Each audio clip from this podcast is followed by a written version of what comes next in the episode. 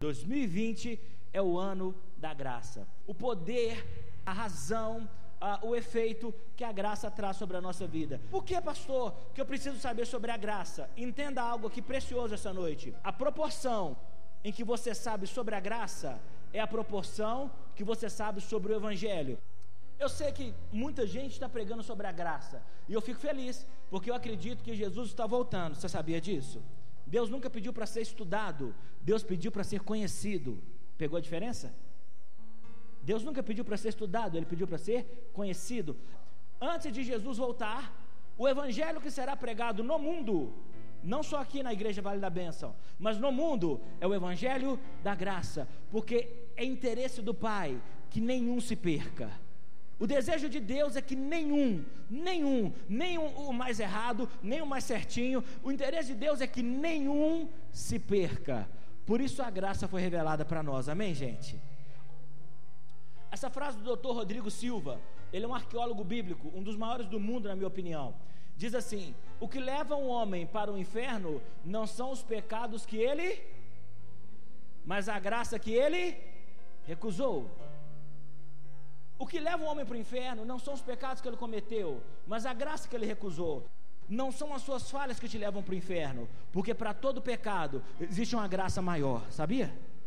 Diga comigo, eu creio que para todo pecado existe um perdão maior. Não tenha vergonha de admitir isso. Agora, preste bem atenção nisso. Todos, todas as pessoas que estão no inferno hoje, não é porque pecaram apenas, mas porque recusaram o que a graça podia lhes oferecer. Agora, entenda algo aqui mais poderoso.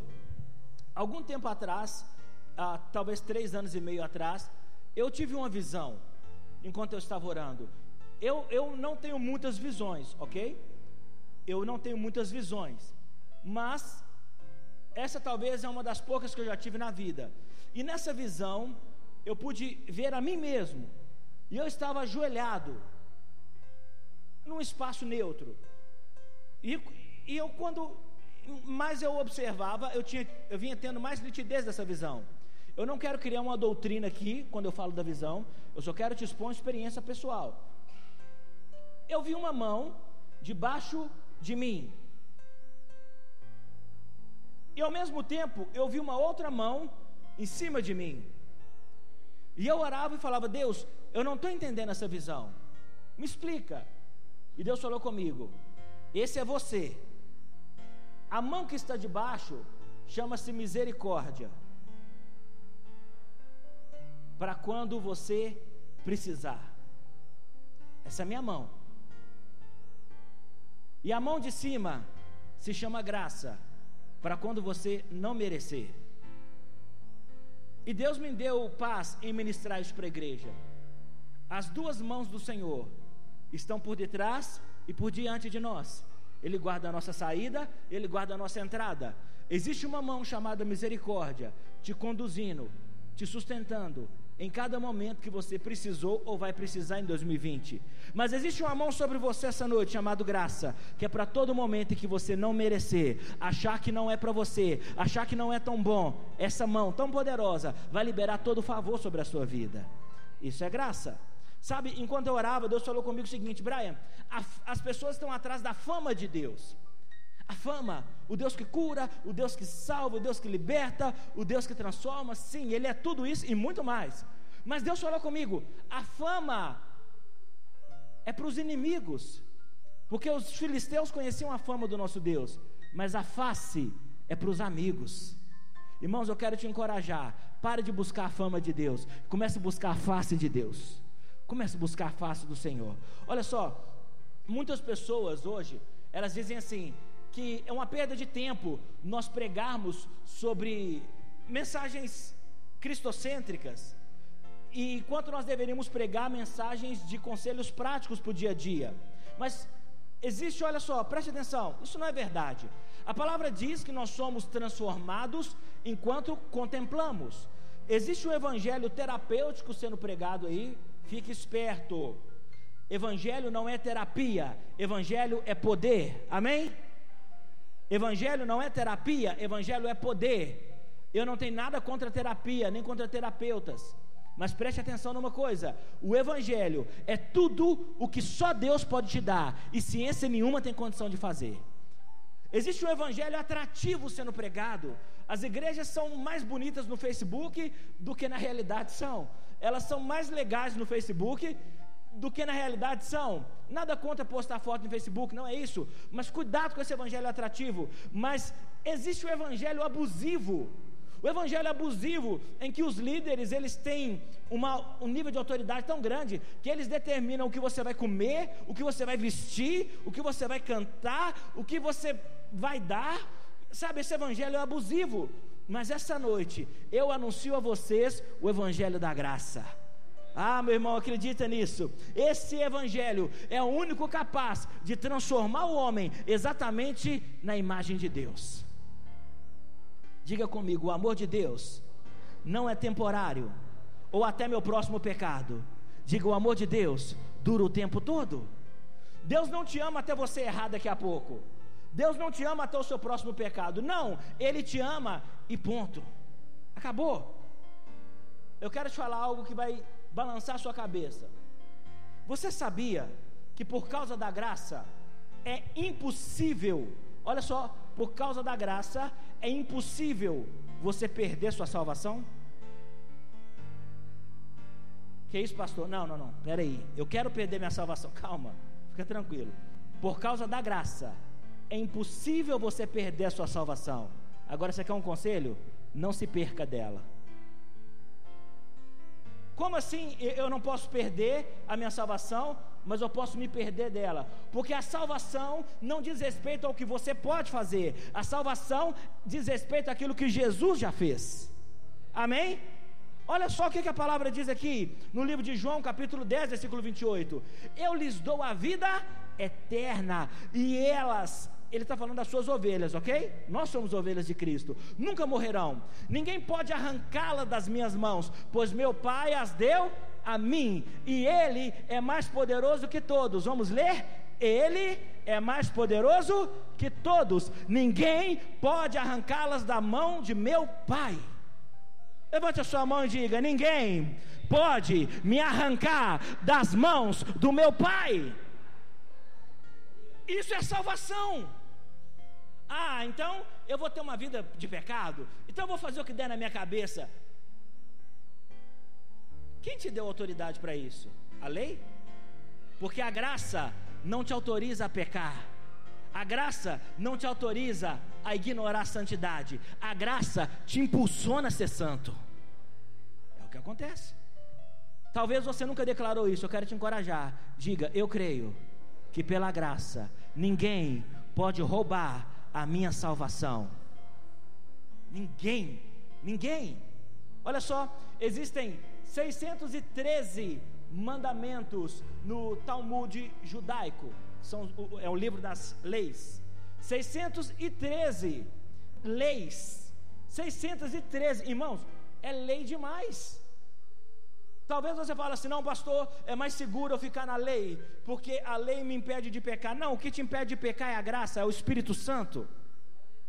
Não, pastor, não prega sobre a graça, porque a graça dá licença para pecar. Não, as pessoas já pecam sem licença. A maioria das pessoas, elas têm dificuldade de compreender a graça. E elas também não engolem muito o fato de um ladrão ser salvo na cruz do jeito que foi? Preste atenção. Ele era ladrão a vida inteira. Ele foi a vida toda ladrão. Mas naquele dia ele se arrependeu. Sabe o que Jesus disse para ele?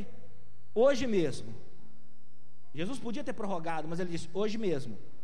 Você vai estar comigo aonde? No paraíso. Entenda. Por causa da lei, ele estava pregado na cruz. A lei tinha um destino para ele, chama cruz, mas a graça também tinha um destino para ele, era o paraíso. Ah, não, pastor, mas não é justo. O cara roubou a vida toda e num dia ele vai para o paraíso. Preste atenção. Tudo que você precisa fazer é se arrepender. O resto é com a graça. Você consegue entender isso, irmãos? Você consegue compreender isso? Pastor, aí o evangelho fica muito leve. Mas o caminho continua estreito, a porta continua estreita. Você acha mais fácil andar na lei? Tiago escreveu na palavra e disse: Ok, se você quer viver na lei, cumpra toda a lei, porque se você descumprir um, um princípio da lei, você quebra toda a lei. É por isso que Jesus veio e nos deu a graça, porque nenhum de nós, irmãos, grava isso, nenhum de nós conseguiria cumprir a lei à risca. Por isso ele nos deu a graça. Ele fez por nós aquilo que nós nunca conseguiríamos fazer. O plano de Deus é tão perfeito, mas tão perfeito, que ele fez, olha só como que Deus age com propósito. Deus fez com que a primeira pessoa que pisasse no paraíso fosse um ladrão. Poderia ter sido um profeta, poderia ter sido um anjo, mas a primeira pessoa a pisar no paraíso foi quem? Um ladrão. Se um ladrão chegou lá, você também pode chegar. Se um ladrão for o primeiro a pisar no paraíso, eu, com todos os meus pecados, também vou poder. Pastor, mas não faz sentido. É porque é graça. Mas é, é muito forte. É porque é graça. Eu não consigo entender. É porque é graça. A graça é maior do que tudo que você já viu. A graça é superior a tudo que você já provou. A graça é mais poderoso do que tudo que você já experimentou. O céu nunca foi o lugar de pessoas perfeitas. O céu é o lugar de pessoas que erraram, mas se arrependeram. É por isso que eu vou para lá, porque o céu é, é o lugar perfeito para mim. O céu é o lugar para gente que errou, mas se arrependeu. Eu quero te convidar, se arrependa, irmãos. Sabe, a graça nunca acusou aquela mulher, porque a graça não é um conceito, a graça é uma pessoa. Isso muda tudo. Jesus poderia ter apedrejado aquela mulher. A lei mandava apedrejar aquela mulher, mas a graça estava ali. Sabe o que a graça diz? Agora vai e não peques mais. A graça te abre um, um, caminho novo, a graça te dá um novo nível, a graça te transporta para um nível de vida, um nível de qualidade que você nunca desfrutou antes, irmãos. Você quer saber de uma coisa? A única pessoa que veremos no céu que jamais pecou foi Jesus. Fora disso, todo mundo que você encontrar lá tinha a ficha suja, mas Jesus limpou, amém? O sangue de Jesus limpou. Vamos lá, primeira coisa que eu quero que você entenda. Vamos ler? A graça é um favor imerecido. Você não merecia, eu não merecia, ninguém merecia, nem o mais rico, nem o mais pobre, nem o mais bonito, nem o mais feio. Você e eu não merecíamos o que Jesus fez por nós. Vamos ler Romanos capítulo 5, verso 7. Olha o que, que Paulo fala, olha a explicação para esse favor imerecido. É pouco provável que alguém morresse por um justo, embora talvez alguém se dispusesse a morrer por uma pessoa boa. Seja sincero, você daria sua vida por uma pessoa ruim? É claro que não. Por uma pessoa boa, talvez você pensaria, é, pode ser que sim, pode ser que não. Mas Deus nos prova seu grande amor ao enviar Cristo para morrer por nós quando nós ainda éramos. Você pode aplaudir o Senhor por isso?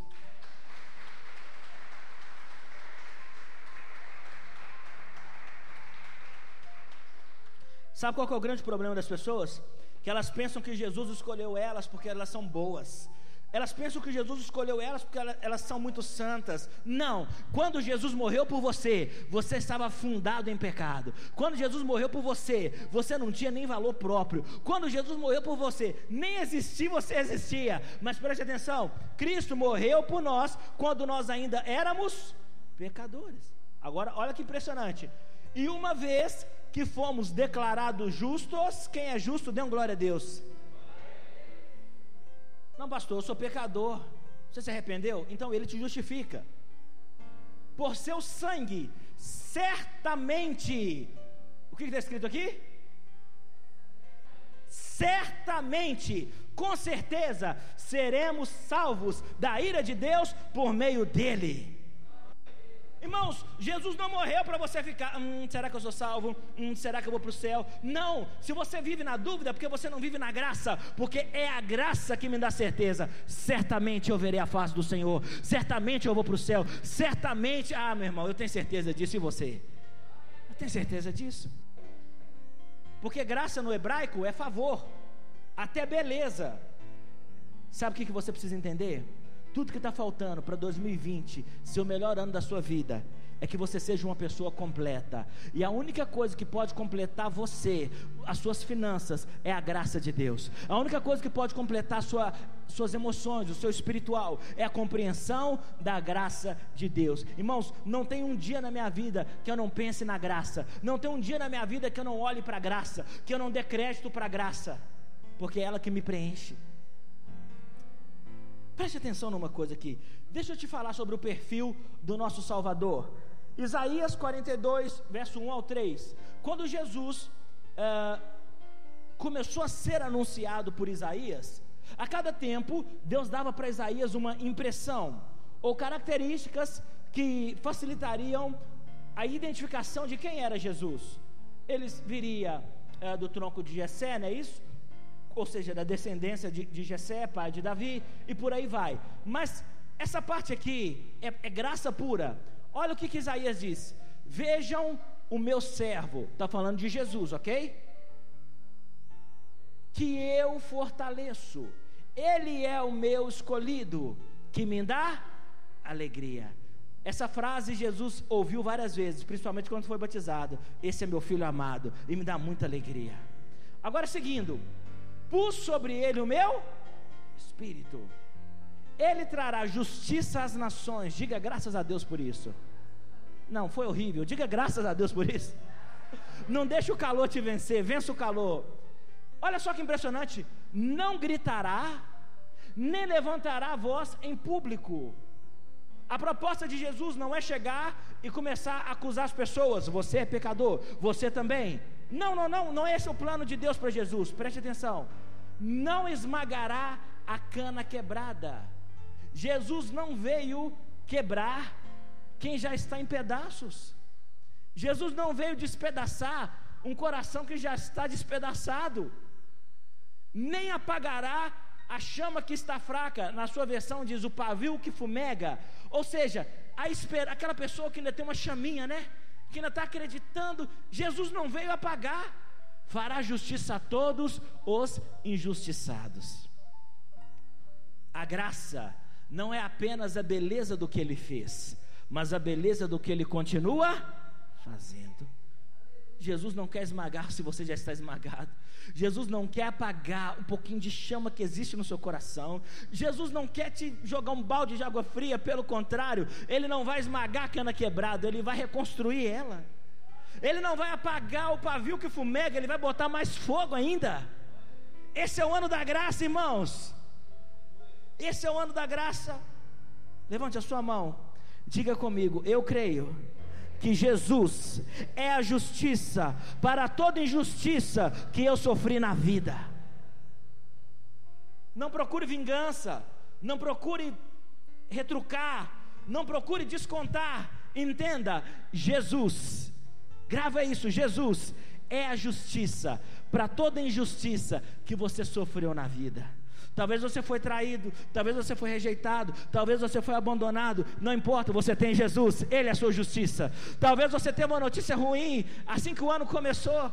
Esses dias eu vi um meme tão engraçado sobre uma entrevista né, do Papa. O Papa está mandando na rua e uma moça puxou a mão dele, vocês viram isso? Ele deu uns tapas lá. O cara falou: se o Papa, que é o Papa, começou o ano batendo os outros, não espera muito de mim, não. Com calma, gente, relaxa. Jesus é a sua justiça, Ele é a sua justiça. Agora, outra coisa que você precisa aprender: o perigo de crer da forma errada. O perigo de crer da forma errada. Vocês que estavam aqui no último domingo, vocês se lembram da história que eu contei sobre os japoneses na ilha de Okinawa, que estavam escondidos na caverna? A guerra já tinha acabado, eles não sabiam e eles continuaram lá escondidos. Até que um grupo de pessoas foi, foi lá e os avisou que a guerra já tinha acabado e o inimigo já tinha sido morto. Volto a dizer, esse é o propósito dessa mensagem: te avisar, pode sair da caverna, o inimigo já foi derrotado. Pode sair da caverna, você não é mais inimigo de Deus, você é amigo de Deus agora, você é filho de Deus agora. Agora preste atenção: o perigo de crer da forma errada. Todo mundo acredita em alguma coisa, até aquela pessoa que é agnóstica ou se autodenomina ateu, ela acredita no nada, mas ela precisa acreditar, porque você e eu temos necessidades psicológicas, necessidades ah, espirituais, assim como físicas, e uma dessas necessidades é de acreditar. É de acreditar. Ontem eu estava brincando com o Calé, meu filho, e ele gosta de tudo que é esquisito. Ele puxou alguém, mas vamos lá. Então eu jogo ele para cima e ele começa a rir. Eu rodo ele e ele fica rindo. E eu pego ele assim e, e finjo, né? Que ele está voando e ele fica rindo. Ele acha que ele está voando, mas são as minhas mãos, irmão. Ele acha que ele realmente pode pular alto, por isso que ele ri, mas são as minhas mãos.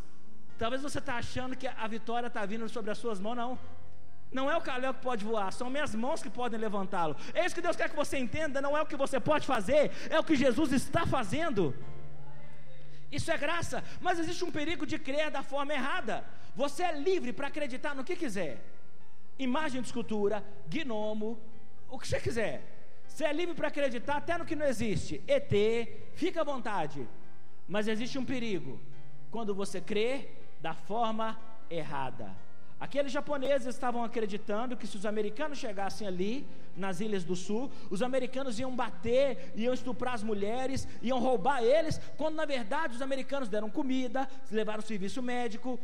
O diabo, ele sempre vai trabalhar com a dúvida na sua cabeça. Se o diabo te, te roubar a sua capacidade de crer, você já está derrotado. É por isso que ontem nós lembrávamos, pastora Clarice lembrou, que Mateus capítulo 4, ele sempre dizia para Jesus: Se tu és filho ele era filho de Deus?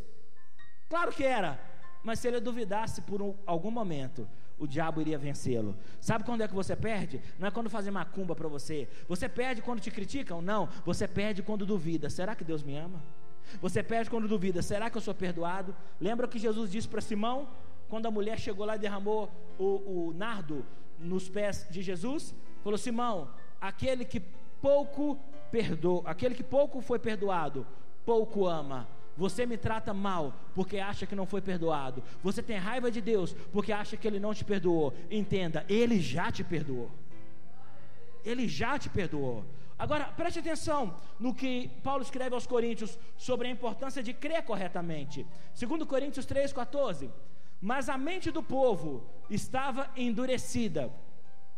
E até hoje, toda vez que a antiga aliança, ou seja, a lei, é lida, o mesmo véu lhes cobre a mente. Por que, que Paulo fala sobre véu? Porque nos dias de Moisés, o rosto dele brilhava tanto por causa da glória de Deus, que o povo começou a ter medo, e Moisés então começou a usar um véu. Ok? Muito mais bonito do que aquele que o Michael Jackson usou um tempo atrás. Mas Moisés então usava um véu, para que aquela luz não espantasse as pessoas. E esse véu só pode ser removido em Talvez você está com um véu na sua mente. Ah, olha, preste atenção. O véu de Moisés era no rosto. O véu dessa geração é na mente. Ah, pastor, eu não sou tão perdoado. Ah, talvez eu não preciso de ir na igreja, eu sou um desigrejado. Olha, eu não preciso dizimar, não preciso ofertar. Isso é da lei. Uhum, vai nessa. Ah, eu, eu não preciso fazer o que as pessoas fazem, eu não preciso ler a Bíblia, porque a graça já fez tudo por mim.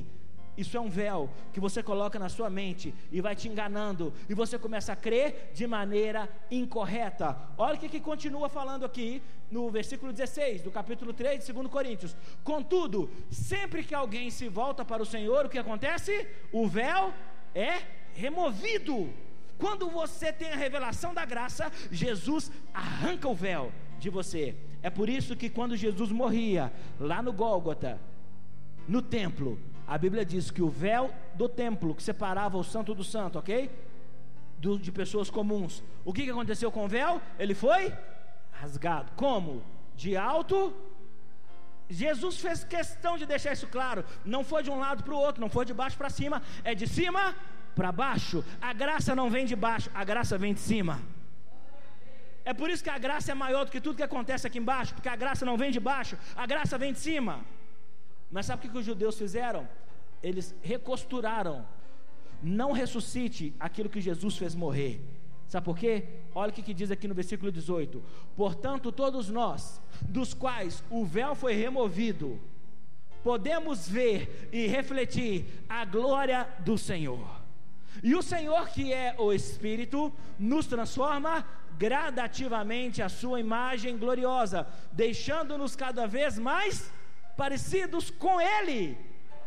Diga comigo, enquanto eu contemplo, eu sou transformado. Tudo que você tem que fazer é olhar para Jesus e falar: Jesus, você é toda a justiça que eu preciso. Ah, irmãos, nessa igreja nós cremos que Jesus é o centro. Nessa igreja nós cremos que Jesus é a razão, Jesus é o motivo, porque dele, por ele e para ele são absolutamente todas as coisas. Pode aplaudir mesmo. Aplauda mesmo, aplauda mesmo, é para ele. Olha que poderoso, por isso que é uma série. A cada domingo você ouve um pouco mais sobre isso. João 8,32. Então conhecerão a e a verdade vos Espera aí, a verdade não é um conceito, a verdade é uma. Quem é a verdade, irmãos? Jesus. Ah, mas não existe verdade absoluta. Não, não existe, existe verdade única. Jesus é a verdade. Irmãos, quer que eu te anime um pouco mais? Você sabia que Deus não pode mentir? Quantos sabiam disso? Deixa eu ver. Uns não sabiam, mas você sabia que Deus não pode mentir? Sabe por quê? Tudo que Deus fala vira verdade. Quem entendeu? Pode nem existir. Se Deus falou, vira verdade. Sabe, hoje eu orava. Sabe o que, que Deus falou comigo essa tarde? Nem está na mensagem, não. Eu estava orando e às vezes Deus, é, Ele fala comigo umas coisas. E Deus falou comigo assim: Braia, dá um recado para a minha igreja. E eu pensei que Deus fosse dar um recado assim, né? Assim diz o Senhor. Não, sabe o que Deus falou? Quem quer ouvir isso? Você está preparado? Diz para o meu povo que no céu não tem borracha. Falei, como é que é, Deus? No céu não tem borracha. Para que serve a borracha, irmãos? Deus não está pagando nada, nenhum plano da sua vida porque você errou. No céu não tem borracha. Ele continua confiando. O plano de Deus é perfeito. Ah, mas eu vacilei. No céu não tem borracha. Fala para quem está do seu lado, fica tranquilo. No céu não tem borracha. Pastor, mas ele vai apagar meu nome do livro da vida. Já ouviram isso? Vai apagar. Pecou? Apaga. Apaga o nome dele. Apaga o nome do Chiquinho. Ah, não, agora o Chiquinho está tá crente. Então escreve o nome dele de novo. Olha que piada. No céu não tem borracha. Deus não está desmanchando as promessas sobre a sua vida e depois reescrevendo. Ele já escreveu. Agora você quer um conselho? Faça acontecer. Faça acontecer. Quando você cumpre princípio, Deus cumpre promessa. Entenda isso aqui. Não basta a verdade existir, você precisa conhecer. Ah, eu, eu, sei que existe a verdade, mas eu, eu não conheço. Então você está sob a mentira. Tudo que foge à verdade é mentira. A verdade é que Jesus já morreu, a verdade é que ele já ressuscitou, a verdade é que na cruz já fomos sarados, você acredita nisso? Na cruz nós já prosperamos, na cruz nós já ressuscitamos com ele, na cruz nós já fomos curados. Pastor, mas e aí? Então por que, eu não tenho essas coisas? Porque você sabe que a verdade existe, mas precisa conhecer. Você precisa conhecer.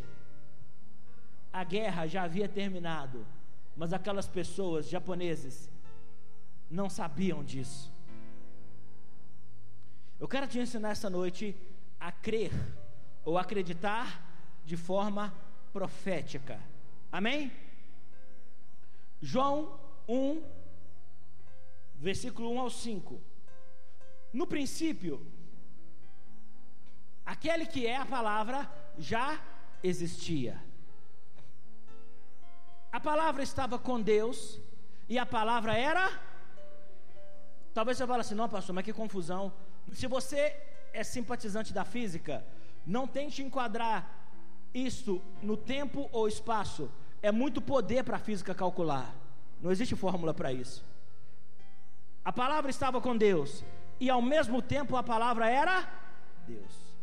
Ele existia no princípio com Deus. Por meio dele, está falando de Jesus. Deus criou todas as coisas e sem ele nada foi criado. Aquele que é a palavra possuía a vida, e a sua vida trouxe luz a todos. A luz brilha na escuridão, e a escuridão nunca conseguiu apagá-la. Diferente dos outros três evangelhos, porque são quatro, João é o único que não começa o evangelho, seu evangelho, seus escritos, falando sobre o neném que nasce em Belém. Mas João, ele descaradamente já vai para o profético. João já vai em busca daquilo que é sobrenatural. Entenda, ele começa fazendo a ligação entre aquilo que era profético e aquilo que era real. Quer que eu te dê um exemplo? No princípio era o verbo, o verbo é a palavra, ok? Isso é profético. Mas o verbo se fez carne, isso é real. Eu estou te ensinando a crer de maneira profética. Entenda. Tudo o que vem de Deus começa profético e se torna. Se você não consegue crer naquilo que é profético, mesmo que não exista, você nunca vai conseguir viver aquilo que é real, mesmo que um dia exista. Tudo que é de Deus começa no profético e passa para o real. Primeiro Deus disse: haja luz, isso é profético. O que, que aconteceu? Isso é real. Primeiro ele disse: haja luminares, isso é profético, porque não existia. Mas o que, aconteceu? Houve luminares, isso é real. Eu quero profetizar cura na sua vida. Você recebe? Hoje é profético, amanhã vai ser real. Eu quero profetizar portas abertas na sua vida. Hoje é profético, amanhã vai ser real. Eu quero profetizar uma multidão aqui. Hoje é profético, amanhã é real. Eu quero profetizar o melhor ano da sua vida em 2020. Hoje é profético, mas amanhã é real. Porque tudo que é de Deus começa de forma profética, mas termina de forma real. João 1,14. Assim, vamos ler? Assim a palavra se tornou ser humano, carne e osso, e habitou entre nós. Vamos ler com mais empolgação. Ele era cheio de graça e verdade, e vimos sua glória, a glória do Filho único do Pai. Aquilo que era a palavra profético se tornou humano, real. Carne e osso. Sabe o que eu acho mais lindo em João? Porque graça e verdade sempre vão aparecer juntas na Bíblia, sabia? Graça e verdade caminham juntas, porque graça é uma pessoa e verdade é a mesma pessoa. Agora essa parte é tão, ele era cheio de graça, ele transbordava o favor de Deus. Essa parte aqui é mais intrigante. Vimos a sua glória, ou seja, ninguém contou. Eu não li em lugar nenhum. João está dizendo, a gente viu. Ele dormiu com a gente, ele andou com a gente, a glória de Deus estava sobre ele todo dia. Não teve um dia que a glória de Deus se ausentou dele. Até na cruz, ele exalou a glória de Deus. A graça te ajuda a ver Deus em pequenas coisas. A graça te ajuda a ver Deus em pequenas coisas. Nós não temos dificuldade em ver Deus em coisa grande, sabia? Isso é muito fácil. É fácil você olhar para um grande templo e falar: Olha, Deus está ali. É fácil você olhar para uma grande igreja, não que ele não esteja. Eu espero que ele esteja, eu creio que ele esteja. Mas é fácil você olhar para uma pessoa famosa e dizer: Ok, Deus está com ele, ele é famoso, ele é grande. Não é difícil a gente ver Deus em coisa grande. O nosso maior desafio é ver Deus em coisas. Sabe por quê? Porque Deus é grande, mesmo em coisa pequena. Olha só o que, que Zacarias diz aqui no capítulo 4, verso 10. Não desprezem os pequenos começos, pois o Senhor se alegra ao ver a obra começar. Talvez hoje você se sente a pior pessoa, a menor pessoa. Talvez você ache que hoje a sua unção é a menor, a sua fé é a menor. Fica tranquilo. Deus é grande, mesmo estando em coisas pequenas. É por isso que Jesus não veio como um rei. Ele veio como um servo. É por isso que ele não veio como um leão, como os judeus esperavam. O Messias vai pisar no Monte das Oliveiras, ele vai rachar no meio. Calma, isso vai acontecer. Mas Jesus não veio como leão, ele veio como cordeiro. Por isso ele morreu por nós. Todos acreditariam num rei, sim ou não? Claro. Todos acreditariam num leão, mas num cordeiro? Irmãos, eu, eu tenho que contar uma experiência pessoal para vocês. Eu estava consertando um teclado, esse teclado de computador, que está aqui comigo. E eu pedi meu pai uma ajuda não parafuso e tal. Meu pai sempre né, cheio de parafuso e tal, e me arrumou um parafuso. E o parafuso que ele me deu foi exatamente o que eu precisava. Como eu consertei, fechei o teclado, fui até o banheiro onde ele estava, falei assim, pai, eu consertei o teclado de computador. Meu pai virou para mim e disse: Deus é grande.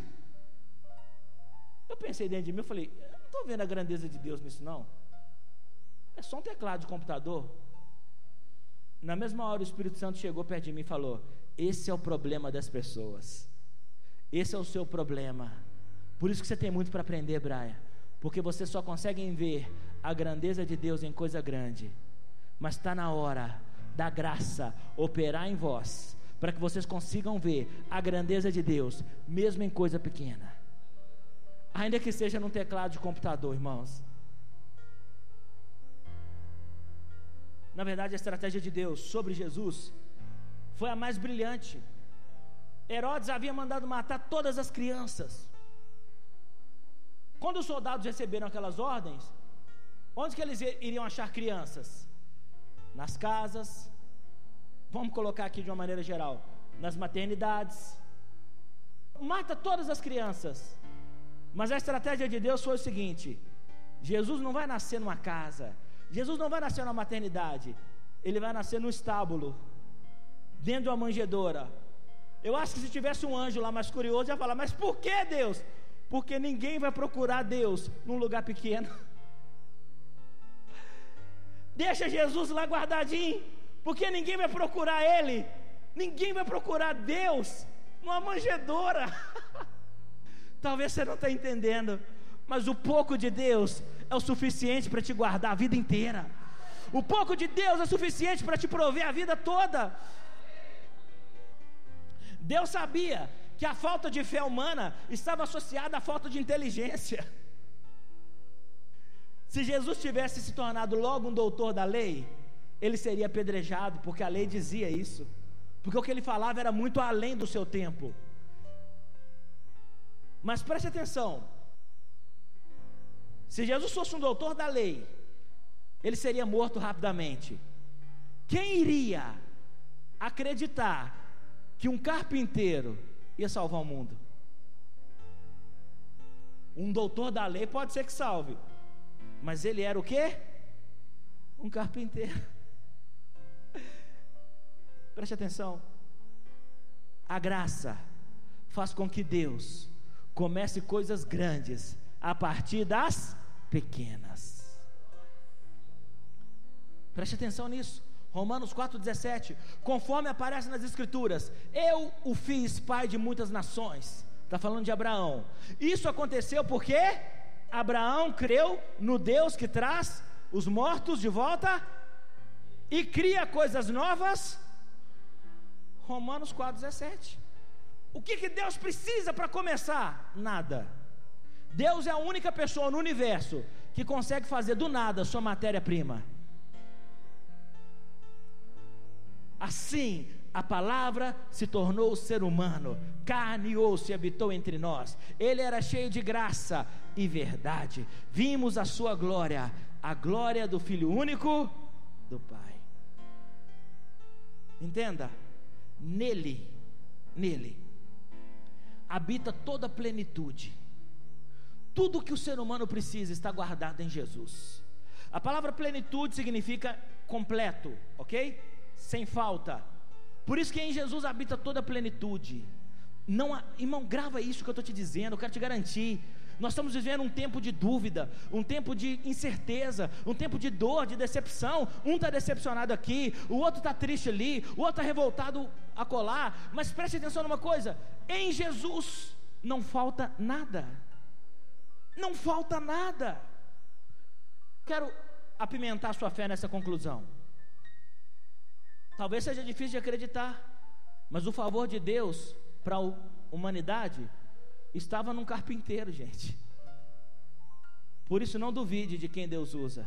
Se ele deixou um ladrão entrar no paraíso, se ele deixou um carpinteiro salvar o mundo, se prepara porque está vindo aí pela frente. Agora olha só, quando Jesus nasceu, os sábios, já leram isso? Os sábios do Oriente, os reis e até os pastores foram procurar onde ele estava. Lembra dessa história? A grande questão é que os sábios, quando foram procurar Jesus, foram até Herodes. E sabe o que, eles perguntaram? Aonde está o nascido rei dos judeus? Segura aí. Todo mundo que nasce na realeza, o filho do rei, ele nasce para herdar o trono, não é isso? Todo mundo que nasce na realeza nasce para herdar o trono. Mas com Jesus foi diferente. Eles perguntavam: onde está aquele que é, não aquele que será, aquele que é rei dos judeus? Jesus é o único que já nasceu rei. Ele já nasceu rei. Por isso eles perguntaram: cadê o rei? Ah, mas ele é um bebê, mas ele já é rei. O último versículo eu quero que você leia comigo. João 1, 16 e 17. De sua plenitude, todos nós recebemos graça sobre graça. Pois a lei foi dada por meio de Moisés, mas a graça e a verdade vieram por meio de Jesus Cristo. Moisés era o servo, o servo aponta para a lei. Jesus era o filho, o filho aponta para o Pai.